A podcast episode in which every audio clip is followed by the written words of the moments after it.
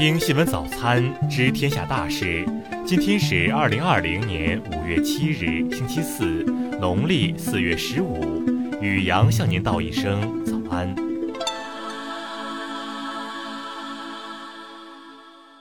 先来关注头条新闻：多国新冠肺炎最早感染时间被曝提前，中方回应。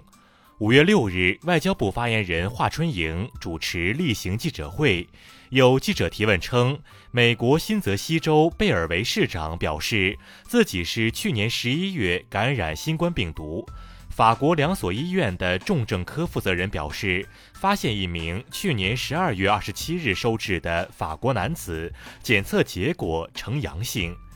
专家分析称，这一消息将法国本土确诊病例的发现时间提前了近两个月。世界卫生组织发言人林德迈尔五月五日表示，法国去年十二月出现的病例与中国没有联系，这一发现提供了全新的图景。他敦促各国调查二零一九年底的来源不明的肺炎病例。中方对这些报道有何评论？华春莹表示，这些报道其实也再次说明，病毒的溯源工作是十分复杂的。最初的病例到底出现在哪里？到底什么时候算是第一例？目前，科学家和疾控专家还都没有得出确切的一个结论。这些工作还在继续当中，必须应该交由科学家和专业人士去研究、去追溯，并且基于科学和事实，就病毒的溯源和传播的路径来做出判断，以便人类今后能够更好地应对此类重大传染性疾病。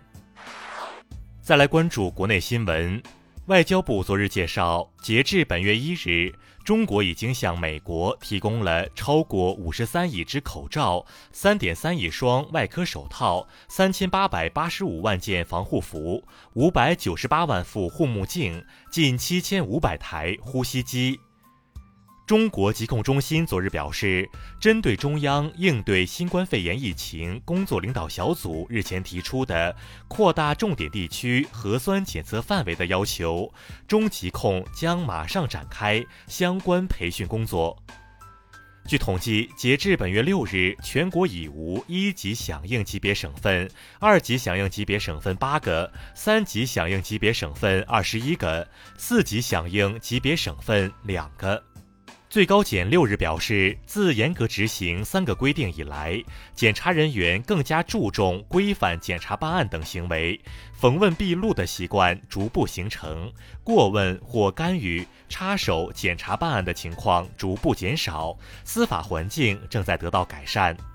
公安部消息，二零一九年，警方在推进禁毒“两打两控”专项行动进程中，破案八万余起，抓捕犯罪嫌疑人十一万名，缴获毒品六十余吨。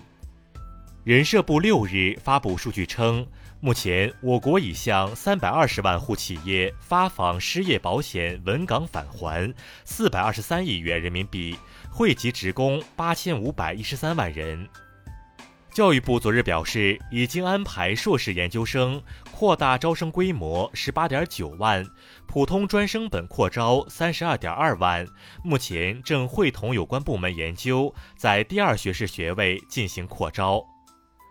国铁集团最新消息称，五一小长假运输期间，全国铁路发送旅客三千三百八十五万人次，日均发送旅客五百六十四万人次。再来关注国际新闻。美国总统特朗普五日称，各州解除限制措施后，可能会有一些人死亡，但这是美国重新开放和重启经济所做出的选择。美国副总统彭斯五日表示，白宫新冠疫情应对工作组可能在几周内解散，解散工作将逐步进行。美国贸易代表办公室日前表示，正考虑将对中国关税中部分产品的排除措施延长最多十二个月。俄罗斯总检察院近日表示，新冠病毒为人工合成是假消息，将要求俄有关部门限制此类假消息的传播。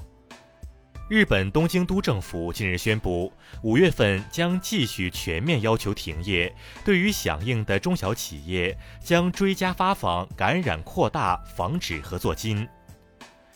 联合国儿童基金会五日发布报告显示，二零一九年底，全球有约四千五百七十万人因武装冲突和暴力成为国内流离失所者，其中约一千九百万为儿童。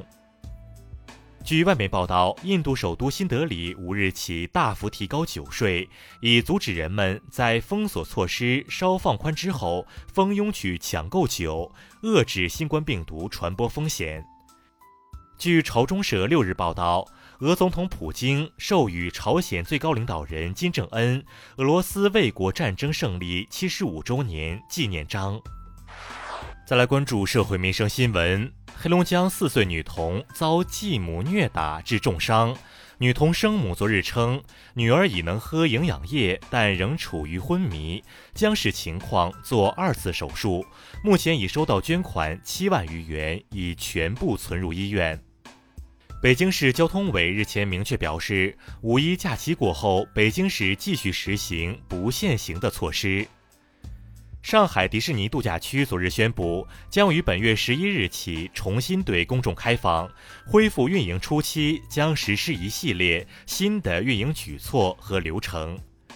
浙江永康市一六旬男子以零食诱骗两名幼女实施猥亵强奸，近日当地法院一审判处其有期徒刑七年六个月。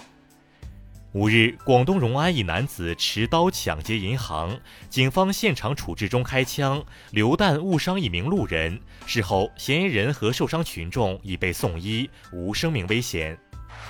再来关注文化体育新闻。近日，二零二零中超工资最高的十五名球员工资排行榜发布，榜单中全是外援，其中上海上港的奥斯卡以四十五万欧元的周薪高居第一。国际棋联国家杯网络团体赛五日打响，在首日进行的前两轮比赛中，中国队均以三比一战胜世界联队和欧洲队，以四分暂居积分榜榜首。为纪念中国人首登珠峰六十周年，昨日，二零二零珠峰测量登山队在珠峰大本营举行出征仪式，一行三十五人将向珠峰发起冲击。